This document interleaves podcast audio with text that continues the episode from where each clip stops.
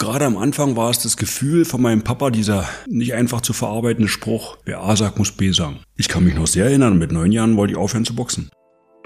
Was ist eigentlich das wirklich entscheidende Gefühl gewesen, als mir nochmal Tränen in die Augen kamen? War es die Niederlage oder war es das, der Moment zu begreifen, als ich in die Runde schaute, die Arena war voll und wie Sie gerade beschreiben, auch sehr emotional, zu kapieren, dass das das letzte Mal für mich sein wird? Menschen und Marken, die in keine Schublade passen. Inspiration für Leben und Karriere. Das ist der Andersmacher Podcast mit Dr. Aaron Brückner. Herr Maske, raten Sie mal, welches Lied ich auf dem Weg hierhin gehört habe. Ich vermute mal Time to Say Goodbye, wenn Sie mich so direkt fragen, was Ihnen am ehesten in den Sinn kommt, wenn Sie an Maske denken, könnte ich mir vorstellen. Ja, das wäre eines der zwei naheliegendsten. Welches gäbe es noch? Conquest of Paradise, weil der Vangelis leider gerade verstorben ist und das wäre eine sehr, sehr, sehr große Alternative und wahrscheinlich noch naheliegender. Ganz genau so ist es. Äh, Conquest of Paradise.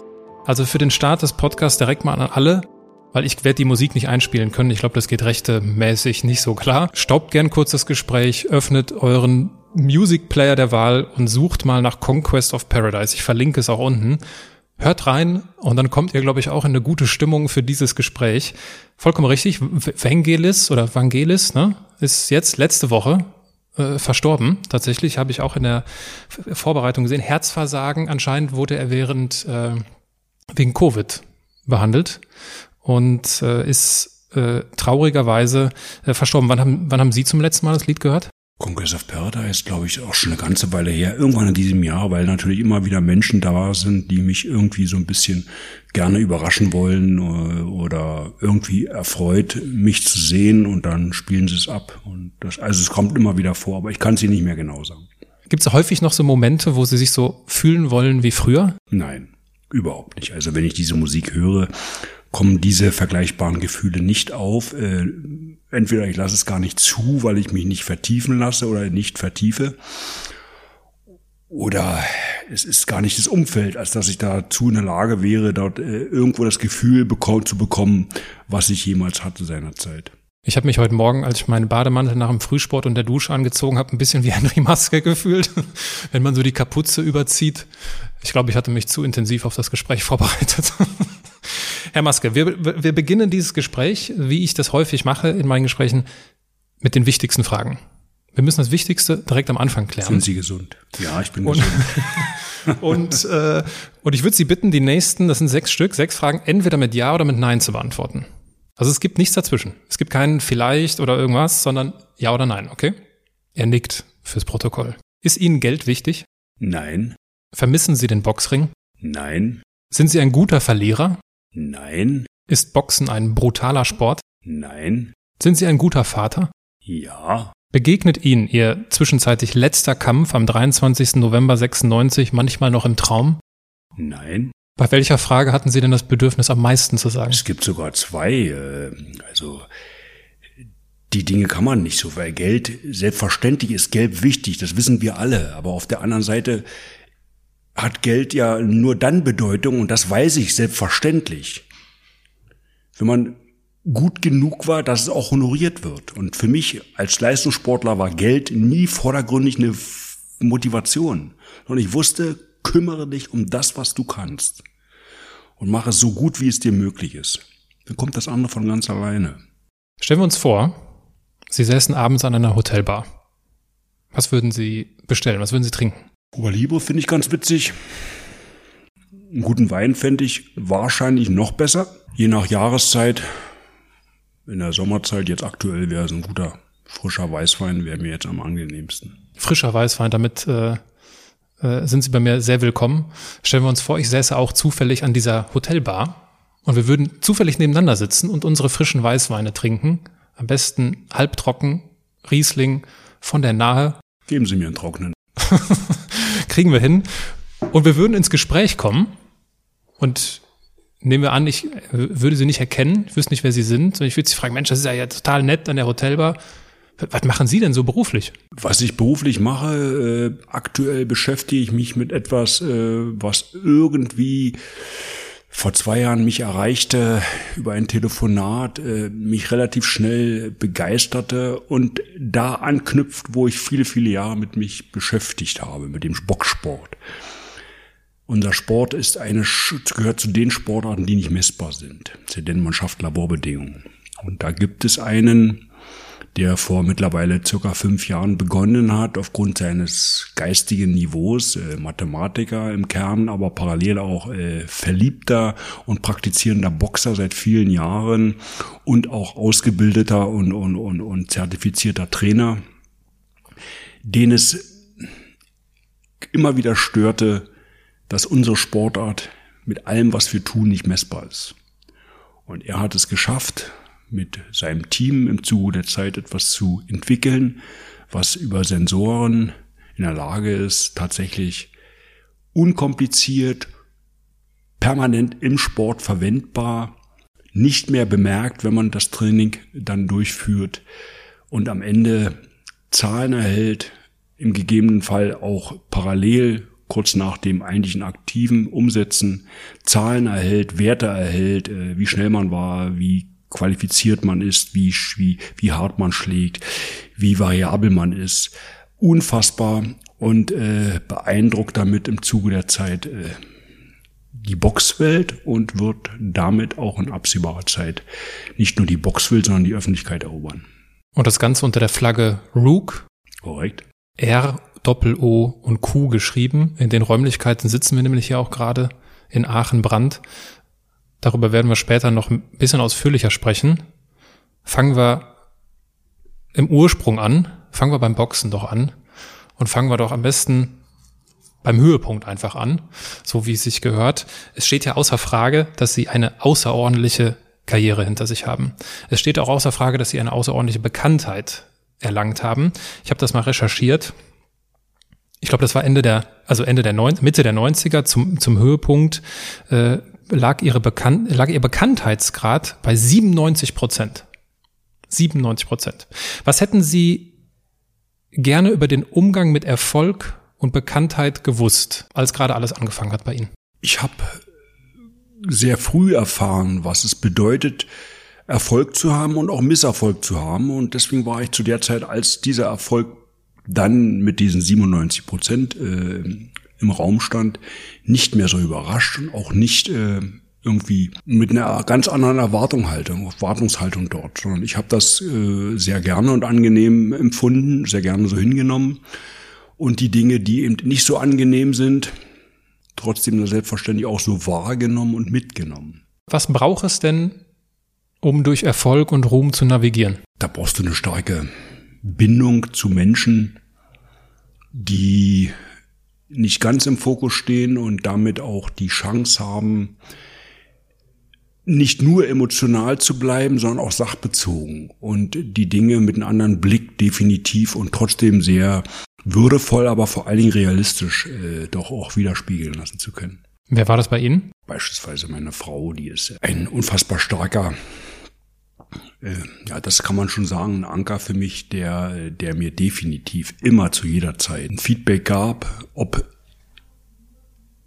direkt oder indirekt, äh, was unfassbare Sicherheit vermittelte. Gibt es eine Situation, die Ihnen da besonders in Erinnerung geblieben ist? Ja, da gibt es einige. Wissen Sie, wenn Sie, um jetzt nicht wirklich vorzugreifen, wenn Sie dann nochmal nach vielen, vielen Jahren in den Ring gehen und über ein Jahr daran arbeiten, die Chance zu haben, nicht nur in den Ring zu gehen, sondern auch als Sieger daraus hervorzugehen, äh, nicht nur selbst diese Zeit äh, verbringen und durchleben, sondern natürlich auch die Familie, ganz besonders die Frau, die einen über viele Jahre kennt und, und auch äh, sehr viel weiß um einen und dass es dann gelungen ist, dass es dann passiert ist, dass es dann mit einem nicht besser seinen Ergebnis beendet wird, dieses lange Jahr, dass man dann sich in die Arme fällt und, und, und, und in den Augen schauen kann und extrem gleiche Gefühle entwickelt und hat. Also eine große Dankbarkeit. Sie sprechen vom Comeback wahrscheinlich im Jahr 2007, äh, nachdem Sie 96 zwischenzeitlich die Karriere beendet hatten, äh, worüber wir auch noch gleich ausführlich sprechen. Aber ich kann mir das so vorstellen, also wenn Sie sagen, Sie sind früh mit Erfolg und Misserfolg in Berührung gekommen und dann hat Sie diese 97 Prozent Bekanntheit gar nicht mehr so sehr geschockt. Dass es trotzdem Momente gab, wo das nervt. Also wo, wo Sie sich vielleicht so gewünscht haben, also ich wäre gern erfolgreicher Profiboxer, aber ohne diesen ganzen Rummel. Gab es solche Momente? Das eine nehmen sie ja bei Weitem nicht so wahr, wie, wie sich's anhören würde. Nur weil mich fast 100 Prozent der Menschen kennen und wenn man sie fragt, ob sie mich kennen, dass sie Ja sagen, sind sie ja nicht automatisch in der Reaktion, sollten sie mich sehen. Oder anders, sie können ja auch entscheiden, ob sie sich zeigen oder sich zurückhalten. Und sie rechnen ja auch mit jeder Reaktion. Wenn niemand da ist, kann niemand reagieren. Mhm. Und wenn jemand da ist, äh, ist damit zu rechnen, dass es eine Reaktion gibt. Was ich sagen muss, das muss ich wirklich, also wirklich auf einer sehr beruhigenden Art und Weise ähm, ausdrücken. Die Leute waren immer unheimlich zurückhaltend und respektvoll. Nur weil mich meinetwegen das ganze Restaurant gesehen hat, sind sie nicht alle zu mir gekommen und haben mich angesprochen. Sondern sie haben mich möglicherweise beobachtet, wahrgenommen oder vielleicht irgendwie für den Moment und dann wieder das getan, was sie sowieso wollten. Was zu essen, sich unterhalten, wie auch immer. Und zwar nicht mit mir. Das ist für mich in der Vergangenheit immer angenehm gewesen, nahezu immer angenehm. Es gab eigentlich nie Gelegenheiten. Und äh, ich sage immer nur ein Beispiel, dann verstehen es auch viele. Wenn ich jetzt beispielsweise in ein Restaurant gehen würde oder eine Kneipe, wo man vielleicht irgendwann ein bisschen zu mutig wird, und dann hätte es sein können, dass der Mutige meint, äh, mich herauszufordern, weil er es jetzt gerade fühlt und spürt. Diese Situation habe ich ja nie provoziert, weil ich dort nicht hingegangen bin. Und äh, damit war das auch nicht möglich. Ja, und äh, insofern kann man da schon viel mitsteuern. Nicht in Gänze. Es gab Situationen, die haben mich natürlich gestört, wenn ich mit meiner Familie privat zusammen war und wurde abgelichtet. Dann gab es schon Reaktionen von mir, wo ich dann auch nicht ganz glücklich war und habe das kundgetan. Aber das passierte selten, weil ich einfach, da komme ich wieder zurück auf dieses Gefühl, dass die Leute einen großen Respekt immer sich auch äh, dementsprechend oder respektvoll verhalten haben. Da hört man ja, dass das vielleicht heutzutage ein bisschen anders ist. Ne? Also vielleicht auch aufgrund der der Technologie. Alle haben Smartphones dabei. Also das hört man ja häufig von Fußballprofis von, von früher, die sagen, also wir sind früher in den Club gegangen und haben da die Sau rausgelassen und das, und das hat niemand interessiert, weil es keiner mitbekommen hat. Und heute wird's gefilmt. Ich könnte mir vorstellen, dass das heute nicht mehr so einfach wäre, oder? Ich bin davon überzeugt, dass es auch für uns, für mich jetzt nicht einfacher wäre. Man kann sich ja nicht noch mehr verstecken, als man sich schon möglicherweise zurückgehalten hat. Natürlich hat jeder Mensch äh, manche Situationen, wo er sich einfach so fühlt, wie wahrscheinlich jeder andere, wo er ausgelassen ist, wo er Dinge macht, die er nicht unbedingt jedem zeigen möchte.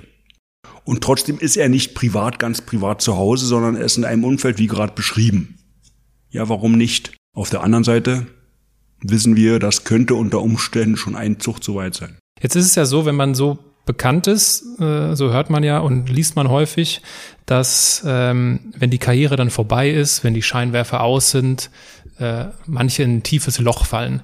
Wie, wie haben Sie denn das zwischenzeitliche Ende der Karriere in, im Jahr 96 erlebt? Ich habe mich eigentlich äh, auch da gut vorbereitet, gedanklich.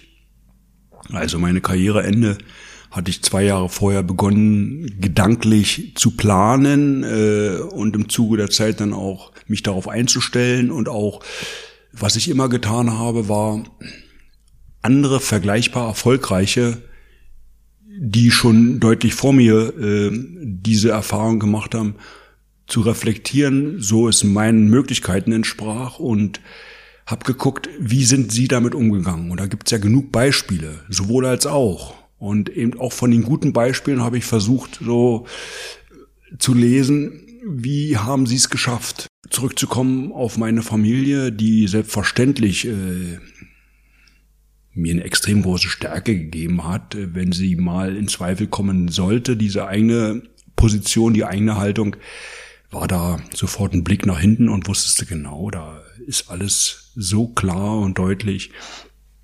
Und Öffentlichkeit, Sie haben es ja wahrscheinlich so ein bisschen an, so anteasern wollen. Öffentlichkeit kann ja und kann ja auch belastend sein.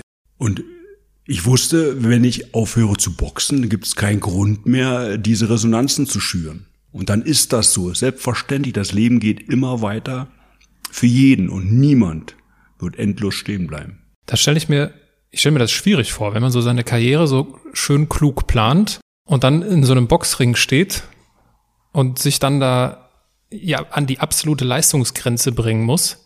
Ist man dann, haben Sie sich so in den letzten, wenn Sie sagen zwei Jahre geplant, gab es da so Momente in diesen letzten zwei Jahren, wo Sie früher als zuvor gedacht haben, vielleicht so, boah, also so langsam aber sicher oder wofür noch? So vielleicht die Sinnfrage, dass man die schneller stellt? Naja gut, das hat ja einen Grund gegeben, warum ich äh, dann äh, aktiv und sehr intensiv darüber nicht nur nachdachte, sondern mir einen Plan gemacht habe, wann ich aufhöre. Das ist ja nicht so, ach, jetzt machen wir das mal, sondern natürlich gibt es Gründe und gab es auch seinerzeit Gründe, die mich dahin brachten. Denn meine Karriere, natürlich diese, diese, diese öffentliche Karriere der Profis, die war eigentlich theoretisch, ja, angefangen der 90er, aber intensiv seit äh, Frühjahr 93, immer intensiver während gerade 95, 96.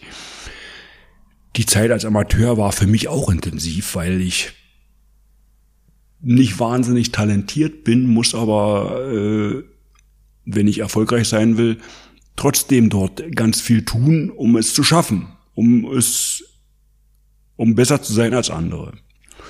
Und äh, wenn man irgendwann dort oben ist, äh, auch auf diesem oberen Tableau äh, der Amateure, dann bist du auch relativ schnell der Gejagte. Ob im Nationalen, denn bei uns in der DDR hatten wir hervorragende ja, wie soll man sagen, zweite, dritte, sogar vierte Leute, die ebenfalls international hätten mithalten können, mussten aber sich national erstmal beweisen, um die Chance zu bekommen, international erfolgreich sein zu können. Und äh, da ich 83 das erste Mal als National, in Nationalmannschaft war, für mich klar, diesen diese Position möchte ich mir erhalten. Und äh, von dem Augenblick der Gejagte war, also ständig im Fokus, waren unfassbar viele Spannungen schon, bevor man überhaupt zum internationalen Erfolg kam. Das brachte natürlich auch äh, insgesamt äh, uns Sportlern in der DDR, also den Boxern, ein extrem hohes Niveau. Wir waren extrem gut unterwegs. Wir hatten 85, äh, fünf Europameister. Das war Wahnsinn bei zwölf Gewichtsklassen. Und äh, Olympische Spiele, zweimal Gold, 88, Wahnsinn. Nur diese kleine DDR. Also ein extrem hohes Niveau hatten wir mittlerweile. Was ich sagen will ist, dieser Druck, der immer ein intensiver Begleiter in unserem Sport ist, der war über eine lange Distanz da. Und äh, selbstverständlich hat man den zu bewältigen. Aber irgendwann sagst du, Mensch, jetzt ist doch mal auch gezählt und es kann nicht mehr viel passieren, dass irgendwas noch begründet, dass es besser wird. Klingt so ein bisschen nach, äh, man sollte dann aufhören, wenn es am schönsten ist. Das ist gut. Also eins wollte ich immer vermeiden. Glücklicherweise, glaube ich, habe ich es auch geschafft. Äh, ich möchte nicht äh, rausgetrieben werden, ähm, so mit verhaltenen, zurückgehaltenen Aussagen wie, Mensch, wann, wann, wann hört der endlich auf, der Kerl? Also lieber auf dieser Art, wo man mir nachsagte, Mensch, hätte, musste der so früh gehen? Also das, was Joachim Löw äh, verpasst hat nach dem WM-Titel. ja, wer auch immer das wer wo verpasst hat, das gibt genug Beispiele, ja. wo man meint, es hätte, die haben es verpasst. Und das ist ja auch immer ganz schnell die Entscheidung, wenn es noch gepasst hätte, hätte jeder gesagt, super, dass er es noch gemacht hat. Also das ist ja immer alles in Abhängigkeit dessen, was wie das Ergebnis ist. Hinterher sind viele immer schlauer, Absolut. einschließlich äh, uns zwei. Ähm, ein YouTube-Hinweis an der Stelle, um weiter in der Stimmung zu bleiben. Wir haben ja mit äh, Conquest of Paradise eben angefangen.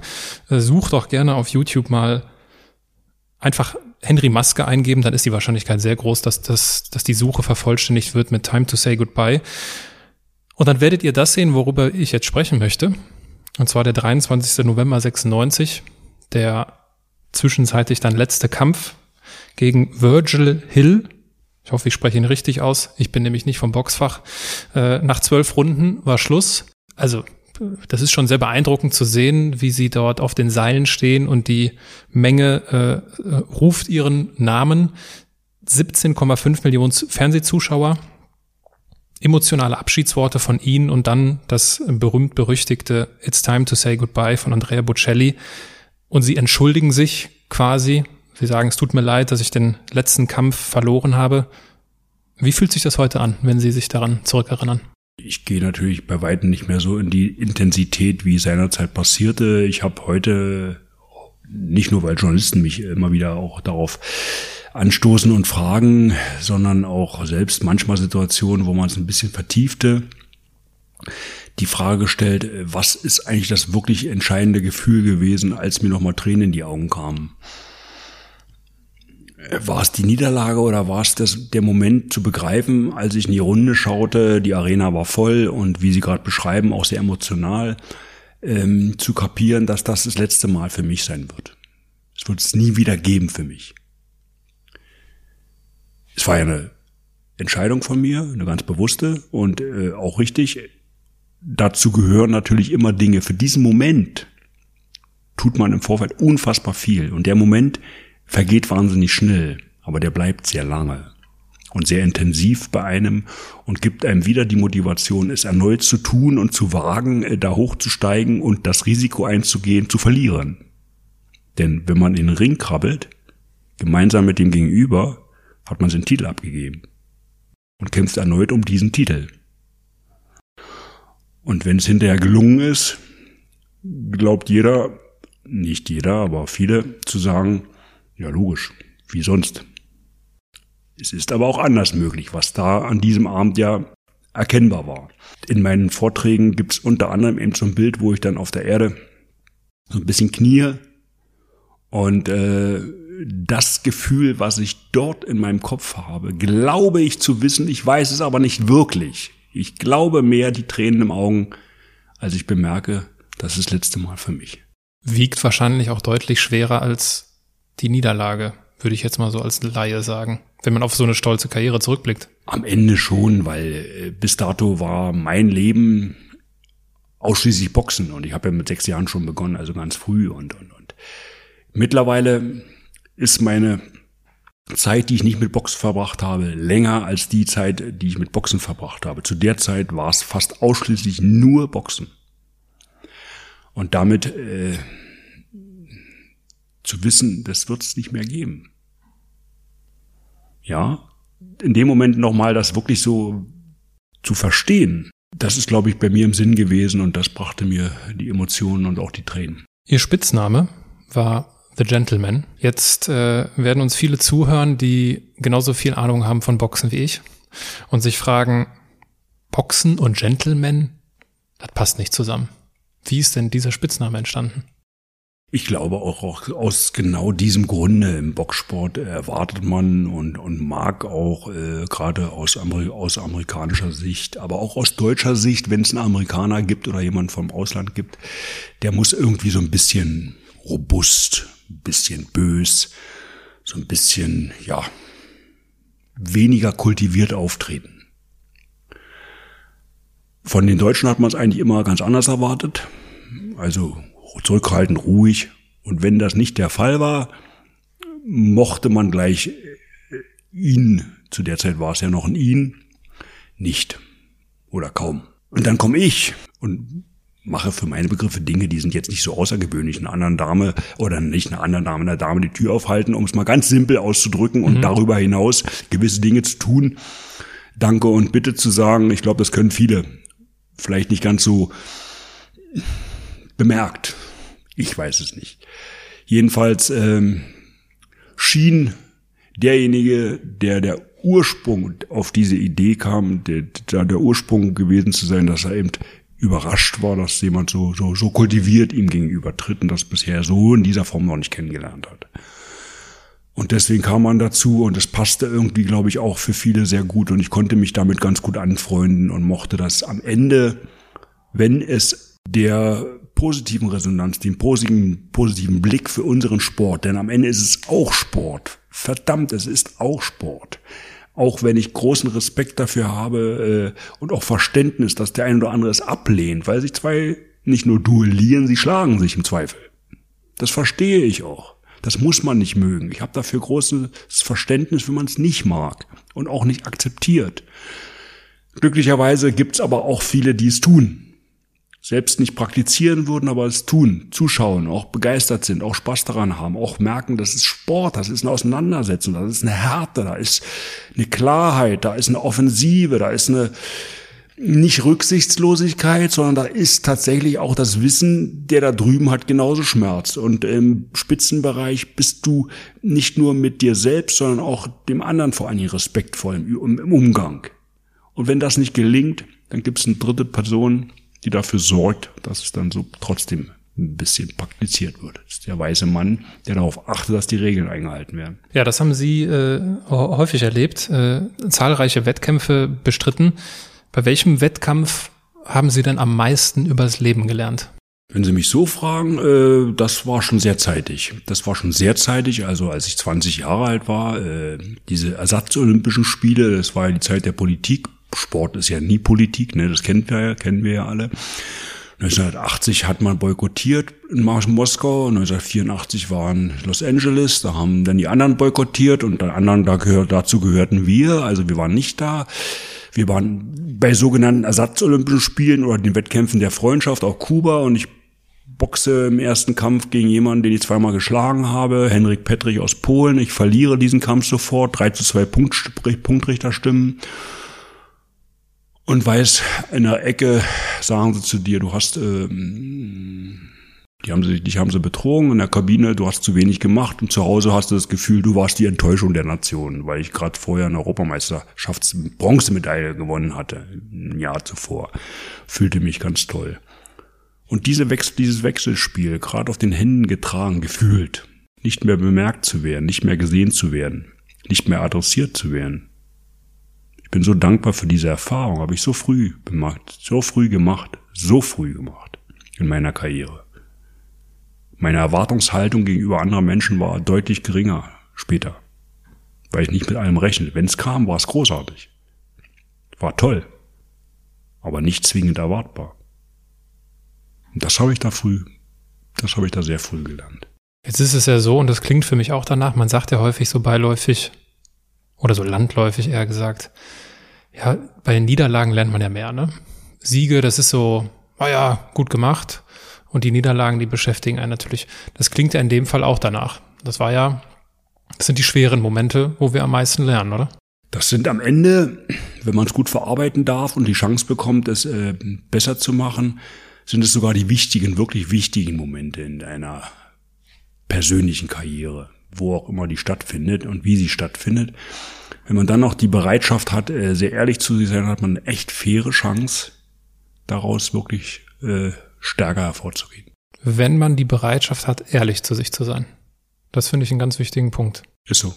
Hilft einem aber auch nicht anders. Das greife ich auf, weil ich würde gerne über UWV sprechen. Ich hatte es eben schon angekündigt.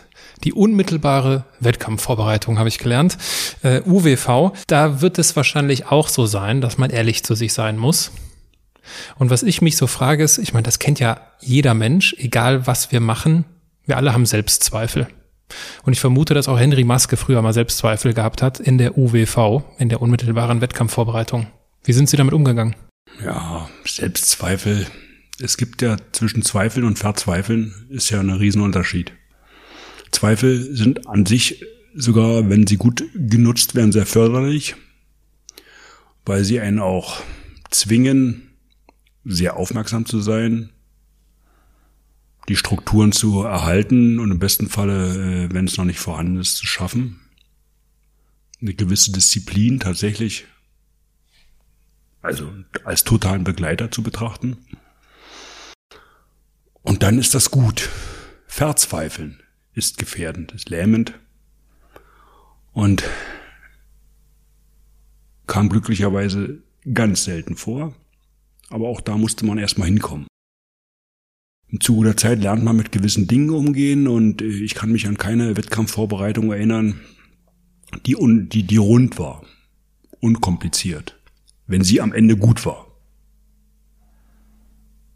Denn äh, es gab glücklicherweise richtig tolle Kämpfe und äh, tolle Verläufe und tolle Ergebnisse. Aber nicht jedes tolle Ergebnis ist mit einem tollen Verlauf vorangegangen. Und die wirklich schwierigen Vorbereitungen, die hatten am Ende richtig überzeugende Ergebnisse gebracht.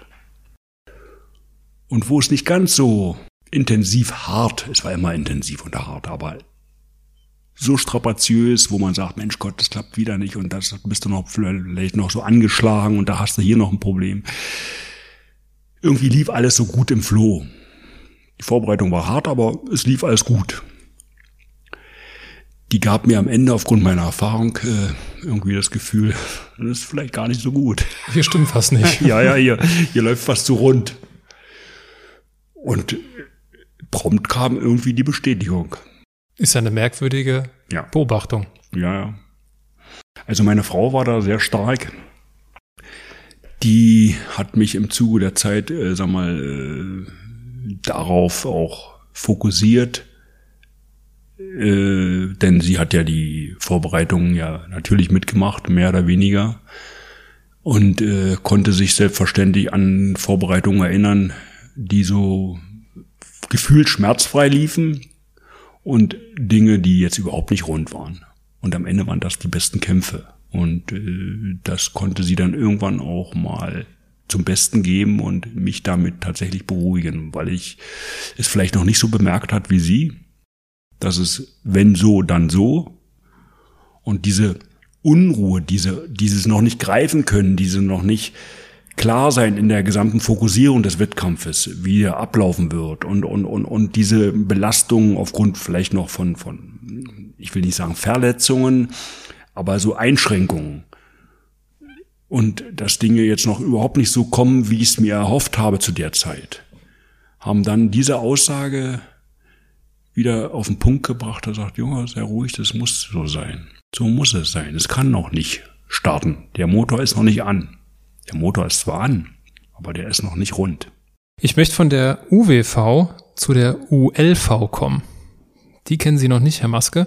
Die von der unmittelbaren Wettkampfvorbereitung zur unmittelbaren Lebensvorbereitung. Und in diesem wunderbaren Zusammenhang stelle ich ganz kurz den Sponsor dieser Podcast-Folge vor. Denn das, ihr wisst es, mittlerweile wahrscheinlich, ist Blinkist. Und Blinkist hilft euch nämlich, euch unmittelbar auf euer Leben vorzubereiten, indem ihr euch Bücher und Podcasts besorgen könnt. Und das Schöne dabei ist, dass ihr das Wesentliche in 15 Minuten auf den Punkt bekommt. Und ihr habt eine Riesenauswahl, über 5000 Sachbücher und Podcasts stehen zur, zur Auswahl. Äh, deswegen in diesem Sinne, äh, Wettkampfvorbereitung ist wichtig, Lebensvorbereitung ist mindestens genauso wichtig, wenn nicht noch wichtiger. Scrollt doch gerne runter in, in der, in der Podcast-App eures Vertrauens und ihr findet, wenn ihr über den Link geht, einen ein extra, ein besonderes Angebot für die Andersmacher-Community, für Blinkist und äh, eure Lebensvorbereitung. Zum Beispiel mit dem Buch Was heißt schon Talent? Mozart, Beckham, Federer und das Geheimnis von Spitzenleistungen von Matthew Seid. Wir bleiben nicht in der Wettkampfvorbereitung, sondern wir gehen in den Wettkampf. Und ich habe von Ihnen drei interessante Aussagen über das Boxen gehört im Vorfeld. Und die habe ich mitgebracht und möchte die ganz kurz zum Besten geben. Sie haben an einer Stelle gesagt, ich habe es nicht ganz nicht ganz wortwörtlich, aber ich paraphrasiere leicht, ja. Aber Sie werden sich hoffentlich erinnern. Sie haben in einem Interview gesagt, dass es wenig wunderbare Momente gab. Der Weg dahin war nicht so wunderbar. Also der Weg ne, zum Erfolg war nicht so wunderbar. Ich bin über dieses, es gab wenig wunderbare Momente gestolpert, weil eigentlich müsste so eine Weltkarriere, so ein Weg müsste doch mit Glücksmomenten gepflastert sein. Ja, rückblickend in Summe auf jeden Fall, natürlich. Aber äh, sie haben deutlich mehr Tage, wo es eben nicht der Fall ist. Äh, ich habe es ja vorhin ganz kurz äh, angedeutet, dass, äh, dass dieser Moment des Sieges, dass dieser Moment des äh, Begreifen, dass es gelungen ist.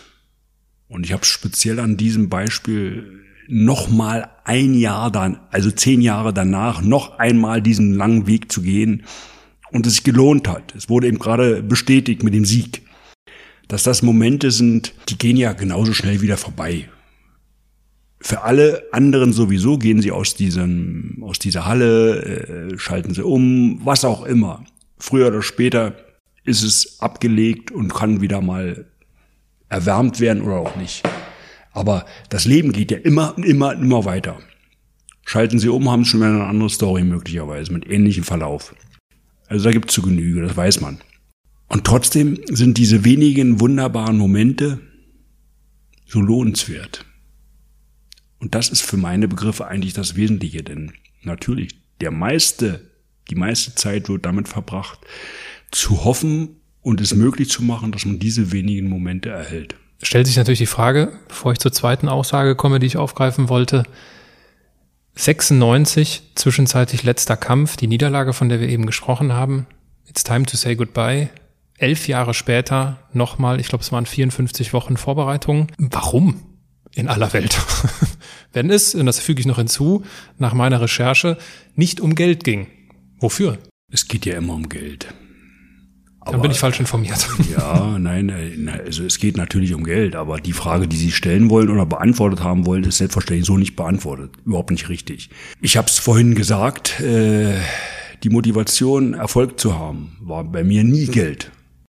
Und gut, in der DDR kann es auch jeder nachvollziehen. Wir haben äh, lange Zeit gar nichts und später war schon interessant dann für unsere kleinen Verhältnisse dann auch äh, ohne jetzt intensiv zu werden, 1000 Mark in Forumchecks zu bekommen. Das ist nicht konvertierbare Währung für uns im Intershop bei uns in der DDR einzukaufen, wo Westware vorhanden war. 1000 Mark.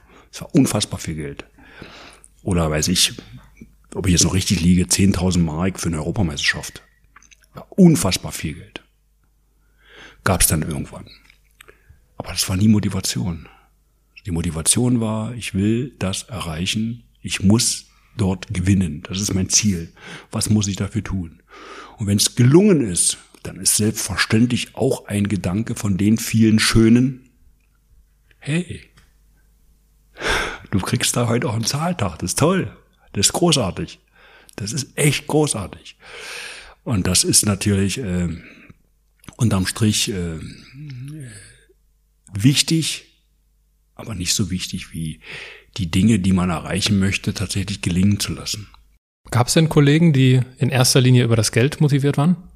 Also in meinem Umfeld persönlich kenne ich niemanden, beziehungsweise zumindest ist er mir nicht so gegenübergetreten. Zweite Aussage, die ich aufgreifen wollte. Sie haben gesagt, beim Box, also doch wieder, leicht äh, paraphrasiert.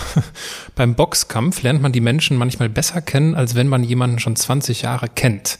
Das haben sie im Kontext der zwei Kämpfe gegen Graziano Rocchigiani, richtig ausgesprochen, gesagt. Wie, wie meinen Sie das? In so einem Boxkampf jemanden schneller und besser, kennenzu oder besser kennenzulernen als in 20 Jahren? Es gibt Boxkämpfe, die gewinnt man sicher und auch nicht so aufwendig, weil man dem anderen zu überlegen ist. Es gibt aber Kämpfe, die sind so eng. 100 Meter Lauf und sie brauchen eine Slow Motion. Sie brauchen eine Kamera, die am Ende wirklich entscheidet, wer ist ein wenig weiter vorn als der andere. So stellen Sie sich einen Boxkampf vor. Das sind zwei Leute, Graziano Rocchigiani, Henry Maske, beide haben das Ziel zu gewinnen. Beide geben alles. Beide merken, der andere gibt verdammt viel. Reicht das, was ich habe? Ich versuche es weiterhin. Ich werde, ich kämpfe darum. Ich kämpfe maßlos. Ich, ich, ich gebe mittlerweile Dinge frei, die habe ich gar nicht gewusst, dass ich die noch habe. Ich bin schon über meiner Norm gegenüber. Der fordert mich weiter. Der fordert mich noch mehr. Der guckt mich an und nicht vor Wut, sondern vor Respekt. Der hat Respekt für das, was ich tue und ich habe Respekt für das, was der da tut. Warum, warum hört er nicht auf? Und sie merken, da ist, da ist eine Gemeinsamkeit. Wir wollen beide gewinnen. Wir kämpfen ums Letzte. Und sie wissen, zumindest in der Ebene des Rings, da wissen wir, sind wir sehr, sehr, sehr gleich. Sehr, sehr, sehr identisch. Und deswegen sage ich, da lernen Sie Menschen so intensiv kennen, wie sicher manche, weil sie nicht in dieser Form herausgefordert werden, wie diesen Moment, den ich gerade beschrieben habe im Ring. Sie sagten gerade, es gibt Kämpfe, wo man am Anfang einfach merkt, ich bin überlegen, das ist hier, das läuft in eine gute Richtung. Da könnte ich mir sogar vorstellen, dass das ein sehr befriedigendes Gefühl ist. Dass ich, ich war früher im Radsport und ich habe das schon mal an anderer Stelle beschrieben, das ist so ein Gefühl, wenn man sich aufs Rad setzt, sich warm macht und man merkt, die Beine gehen auf. Das ist so ein Gefühl von, okay, das läuft heute. Ähm, Ist das so, dass man so am Anfang des Kampfes merkt, okay, ich, hier, hier funktioniert es, ich merke, ich bin überlegen, dass man quasi in so einen Flow-Zustand kommt, dass das fast so gut ist wie gewinnen?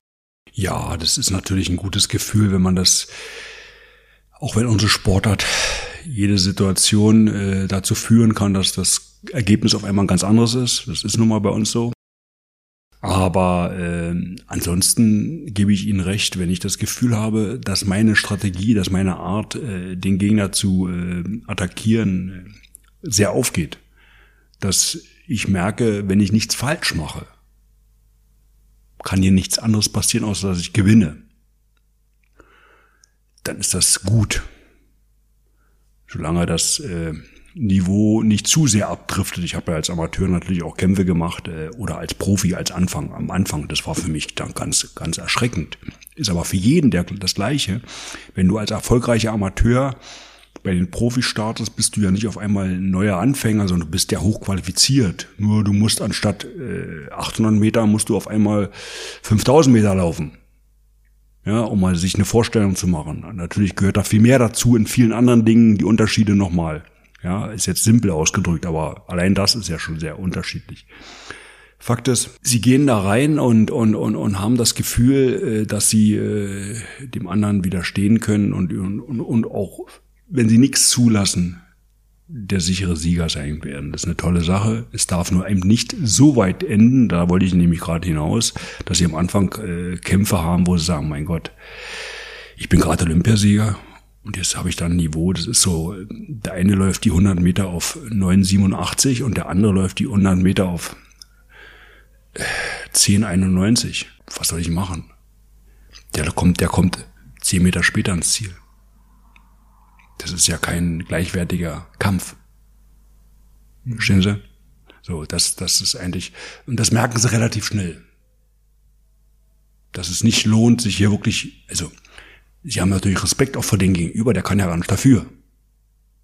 Mich ärgert's nur, aber das ist am Anfang der Profi, des Profiseins, der Entwicklung, da muss man, da kommt man in solche Situationen, dass man mit Leuten zu tun hat, die natürlich nicht der Klasse entsprechen, die man selber hat. Ist ja klar. Passiert am Anfang und da muss man auch erstmal zurechtkommen mit. Also für mich war es nicht ganz einfach, muss ich gestehen. Mein erster Boxer, Theo Avizio, der hatte Totenschuhe an. Wahrscheinlich, weil er sich keine Boxstiefel leisten konnte. Ich weiß es nicht. Und das war für mich schon. Gott, ich habe mich ganz schnell verdrängt. Tat schon weh.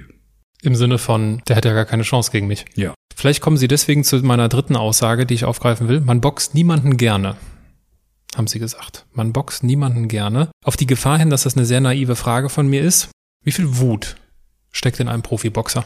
Sie können nur eine Frage mir stellen, die ich vielleicht oder die ich sicher beantworten kann. Wie viel Wut steckt in mir? Keine. Keine. Es gibt Menschen, auch Boxer, glaube ich, zumindest haben sie es so kommuniziert, dass sie äh, wütend sind.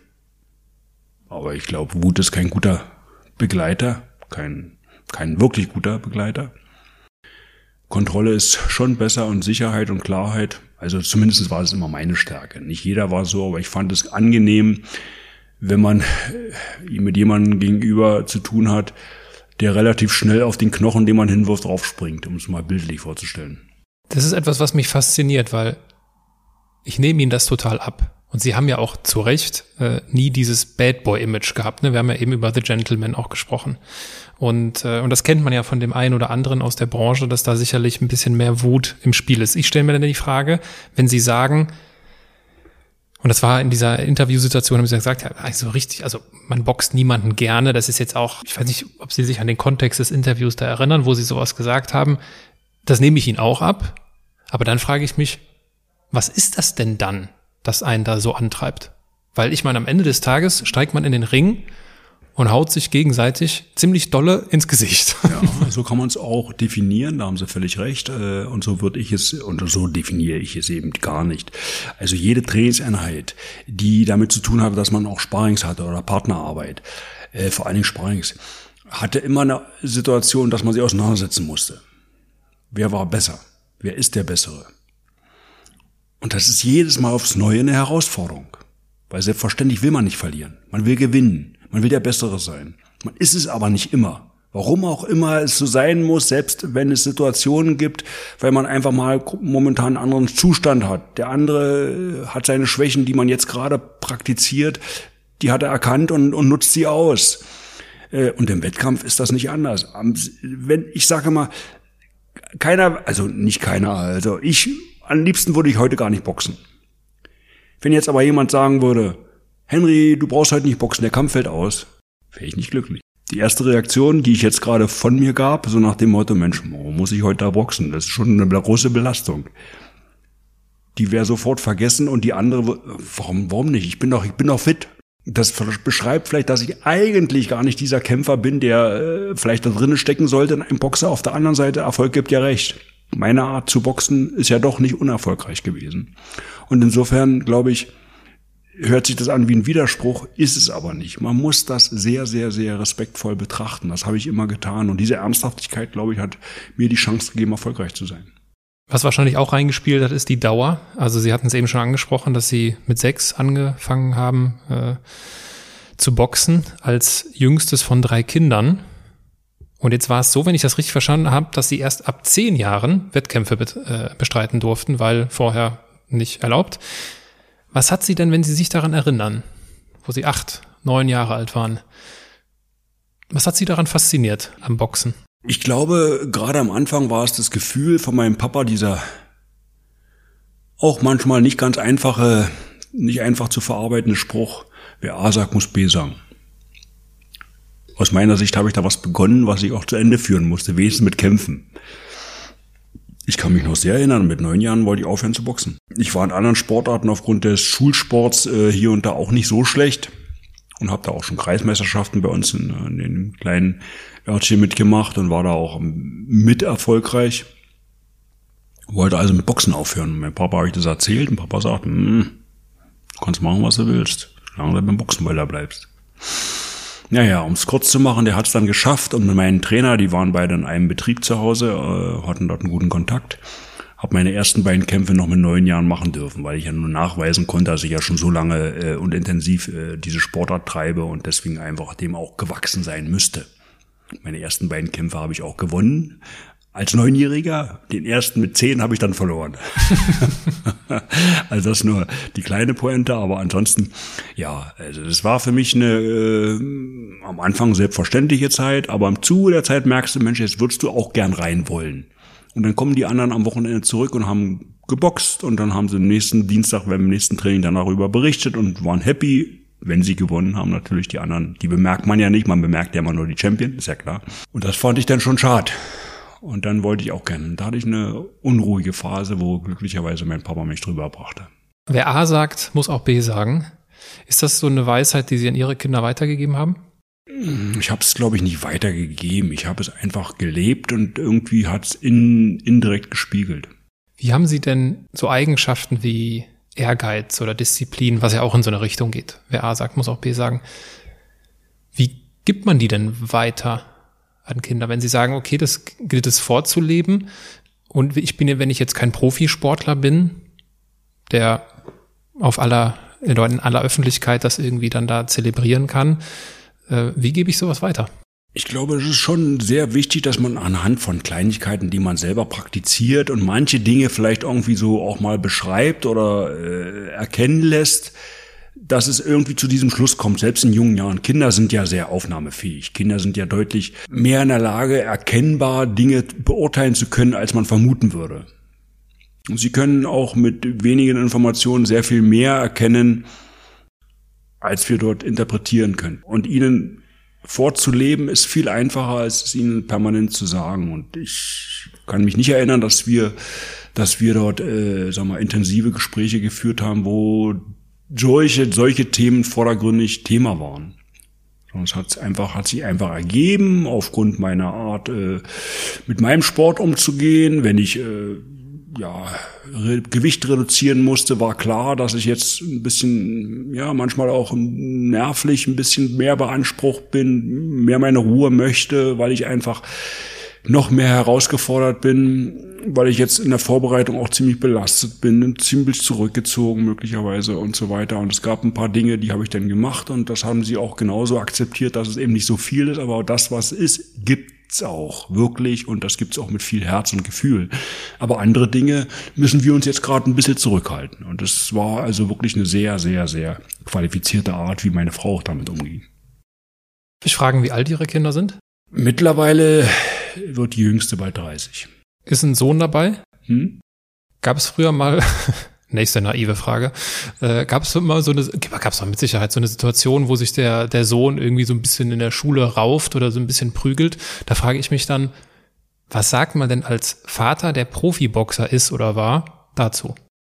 Habe ich nicht erlebt, leider. Äh, mein Junge aus erster Ehe, wir sind recht früh getrennt worden und hatten dann nicht diese intensive Beziehung, als dass ich solche Sachen auch bemerkte. Insofern kann ich das nicht sagen.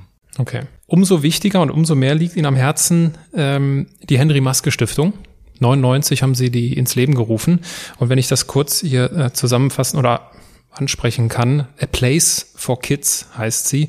Es geht darum, sozial benachteiligte Kinder und Jugendliche in Deutschland zu unterstützen und sie in ihrem schwierigen Lebensumfeld zu einer sinnvollen Perspektive zu verhelfen.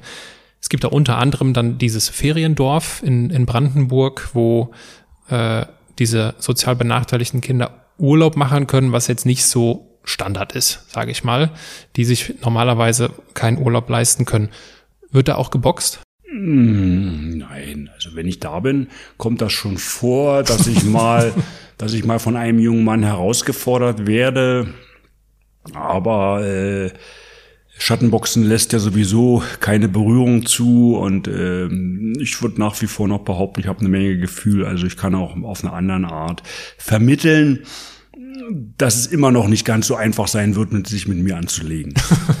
Aber tatsächlich ist es so, dass wir äh, dort äh, nur noch ausschließlich, nur noch, in Anführungsstrichen ausschließlich Kinder und Jugendliche dort eine Ferienzeit verbringen lassen. Das heißt, also, es gibt nichts anderes mehr. Wir haben uns mittlerweile ganz klar fokussiert auf diese Sache, dass wir im Sommer und auch im Herbst Ferienfreizeiten anbieten, äh, wo nahezu unentgeltlich die Kinder und Jugendlichen, die in der Regel sowas sonst nicht groß erfahren, äh, dort eine Woche eine Ferienfreizeit verbringen können. Und die Feedbacks sind großartig. Und selbst in der Zeit, die wir jetzt hatten, auch Jahr 20, vor allen Dingen 20 war schwierig, weil das erste Jahr dieser neuen Situation im Sommer waren die Ferien angestanden und ganz viele haben zu Recht ähm, mit solchen vergleichbaren Unternehmungen entschieden, es nicht zu machen, weil es einfach zu gefährlich ist oder war.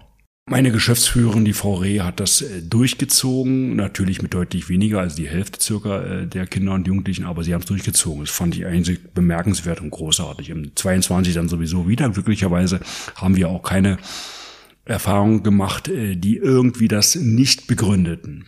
Das war sehr schön. Und äh, wenn ich denn, ich bin ganz selten da. Wenn ich da bin, äh, dann, dann äh, höre ich genau das, was ich mir wünsche. Sie sind sogar Wiederholungstäter dabei, also es sind halt also auch Kinder, die ein Jahr zuvor schon mal da waren und und und ist genau deswegen so nochmal unterstreichen können, wie gut es ihnen tut, auch mal so eine Woche zu haben. Denn wenigstens am Ende der großen Ferienzeit, gerade im Sommer, möchte jeder seine Geschichte erzählen. Und viele haben leider keine Geschichte zu erzählen. Und die haben jetzt eine Geschichte zu erzählen. Und die wird so schön, dass manche vielleicht sogar neidisch werden. Wir haben da ein tolles Fleckchen, ruhig am Rande, mit viel Wasser und, und, und viel Wiese. Wenn das Wetter mitspielt, ist es großartig. Es ist ein Feriencamp, es ist nicht besonders hochwertig, äh, aber für die Kinder ist es diese Woche, die haben deutlich mehr als nichts. Denn die können erzählen nach den Ferien, sie waren auch unterwegs und haben auch erlebt, haben auch Freunde kennengelernt und finden das großartig und freuen sich auf nächstes Jahr. Können Sie sich an eine Erinnerung, äh, können Sie sich an eine Begegnung vor Ort oder an irgendeine Unterhaltung erinnern vor Ort mit einem dieser Kinder, wo Sie besonders intensiv gespürt haben, das ist genau das Richtige, was wir hier machen? Selbstverständlich. Es ist ja nicht leicht, immer wieder dafür äh, zu sorgen, sorgen zu können, dass das Geld da ist für diese Unterhaltung. Waren bei mir auch manchmal Zweifel oder Momente, wo ich sage, Mensch, wir lassen es vielleicht zukünftig. Ich glaube, das ist schon sehr aufwendig und ich traue es mir einfach nicht mehr zu. Und dann gab es Momente, ich habe es beschrieben, eben gerade äh, ganz selten da, aber wenn ich da bin, dann kommt es doch Momente, kommen doch Momente, wo, warum auch immer, das eine oder andere Kind eine stärkere Beziehung in dieser kurzen Zeit aufbaut. Wo du merkst, hey, da ist was.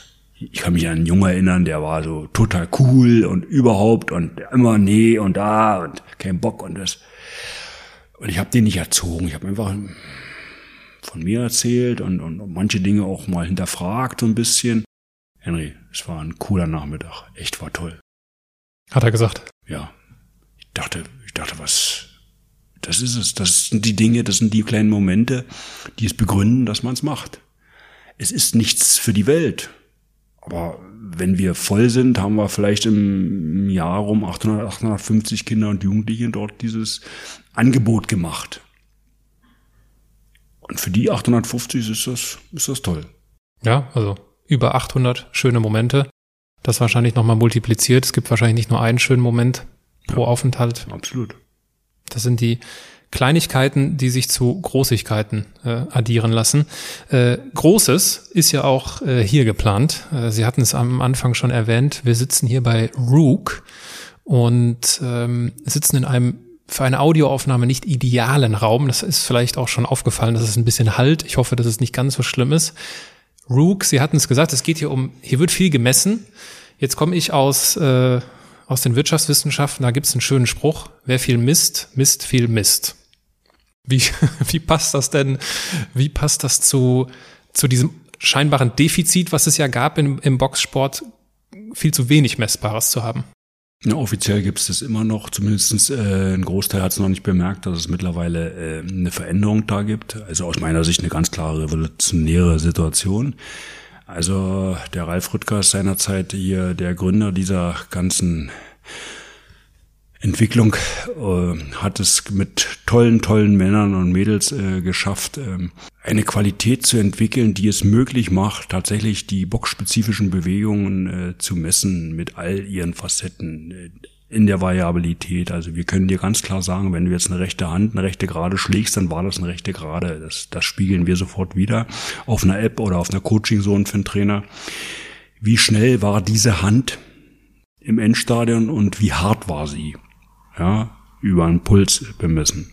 Impuls, nicht über den Puls, sondern Impuls bemessen. Fach, Fachleute werden das schon eher begründen können. Der gemeine Mathematiker, nicht Mathematiker wie ich, der äh, glaubt dem und weiß und hat bemerkt, äh, dass die Vergleichbarkeit vorhanden ist und damit für mich die grundsätzliche Voraussetzung, um damit arbeiten zu können. Das ist ein Produkt, was unkompliziert angelegt wird an den jeweiligen Händen, links wie rechts dort wo der Puls ist und stört während des Trainings überhaupt nicht. Und ich habe nachher auf meiner App als Sportler oder auf der Coaching Zone als Trainer Informationen, die ich bis vorher nie hatte, sei denn ich bin ins Labor gegangen. Und dieses Labor, von dem ich rede, was ich vor weit über 40 Jahren kennengelernt habe als Sportler, diese Art zu messen gibt es heute noch. Und praktiziert man heute noch. Es gibt so eine Plattform, wo man gegenschlägt um die Härte zu messen und Lichtschranken, wie man Geschwindigkeiten misst beziehungsweise Reaktionsvermögen misst. Mehr nicht. Das hat man seit dieser Zeit, seit ich 13, 14 war, ich glaube, das hat man sogar schon vorher gehabt, aber seit der Zeit konnte ich es messen, als ich in Frankfurt oder war mit dieser Art. Manchmal, ne, weil man da dann nicht selten, nicht oft hingeht. Das misst man heute noch genau auf dieselben Art. Und jetzt ist man völlig unabhängig. Man kann es überall tun. Ob man im Wald geht, ist unwichtig. Der Sensor erkennt, wenn es heute boxspezifisch, wir können alle anderen Bewegungen dort implementieren, das ist überhaupt kein Problem. Aber Ralf Rüttgers hat sich darauf beschworen, erstmal das boxspezifische. Sogar Seilspringen erkennen wir, ob wir Seilspringen, ob wir Patzenarbeit machen, ob wir Gerätearbeit machen, ob wir Schattenboxen machen. Das erkennt das Gerät. Partnerarbeit, das erkennt das Gerät. Dieser Sensor erkennt, was jetzt gerade passiert und gibt die jeweiligen Werte aus, jedes einzelnen Schlages. Unfassbar. Hat mich vor zwei Jahren äh, kontaktiert, dieser Ralf, und, und hat mich begeistert. Relativ schnell habe ich verstanden, vorausgesetzt, dem ist so. Habe es natürlich getestet und habe bemerkt, wie sensibel das Gerät reagiert auf, auf, auf, auf Feinheiten, äh, es auch dementsprechend spiegelt, ob es im härter oder weniger hart schlage. Und ich glaube, ich kann es nach wie vor noch ganz gut das so ein bisschen anpassen, dass ich nicht jetzt gegen trampel, um es mal auf einfach auszudrücken und, und, und wieder gegentrampel, sondern auch mal ein bisschen zu reduzieren und ein bisschen mehr und, und das Gerät gibt mir genau diese Information. Unfassbar, also vergleichbar mit sich selbst, das ist erstmal wichtig. Und wir kriegen etwas, was in vielen Sportarten selbstverständlich ist. Jeder Läufer weiß, wie lange er gelaufen ist. Wie viel weiter weg er noch ist, möglicherweise vom Spitzenwert. Was er dafür tun muss, kann er dann ganz konkret mit seinem Trainer strategisch, inhaltlich, aufgrund der Erfahrung, wie man sportspezifisch arbeitet, kann man alles planen. Das können wir in unserem Sport bisher nicht. Das können wir nicht planen. Wir können nicht Geschwindigkeiten planen. Wir können schneller schlagen, versuchen schneller zu schlagen. Bist du schneller? Ich weiß es nicht. Kann sein. Du hast ihn getroffen. Äh, warum, woran lag's? Hat er sich nicht ordentlich verteidigt oder warst du schneller als früher? Das wissen wir nicht. Wir wissen es jetzt. Wir können Geschwindigkeiten verändern. Wir können die Entwicklung von einem neun- oder zehnjährigen, der beginnt bis zum 25. Lebensjahr, die können wir nachhalten. Wir können genau sehen, wie er sich oder sie sich verbessert hat, verändert hat. Im besten Fall natürlich verbessert und verändert hat. Das gab es nie. Zu keiner Zeit. Nur im Labor. Und das nimmt man kaum wahr. Und das gibt eine unfassbare Freiheit. Ist es im Wettkampf erlaubt, die Geräte? Soweit sind wir noch gar nicht, so. dass wir im Wettkampf schon arbeiten. Wir sind, wir sind mit großer Wahrscheinlichkeit äh, in absehbarer Zeit in der Lage, dass auch äh, im Live-Modus entwickelt wird. Das heißt tatsächlich, heute arbeiten wir, und das ist das vordergründige Ziel natürlich gewesen, dass es dem Sport im, Wett im Training überhaupt nicht stört. Also die Sensoren werden angelegt und dann nehme ich es gar nicht mehr wahr. Ich mache das, was ich immer mache.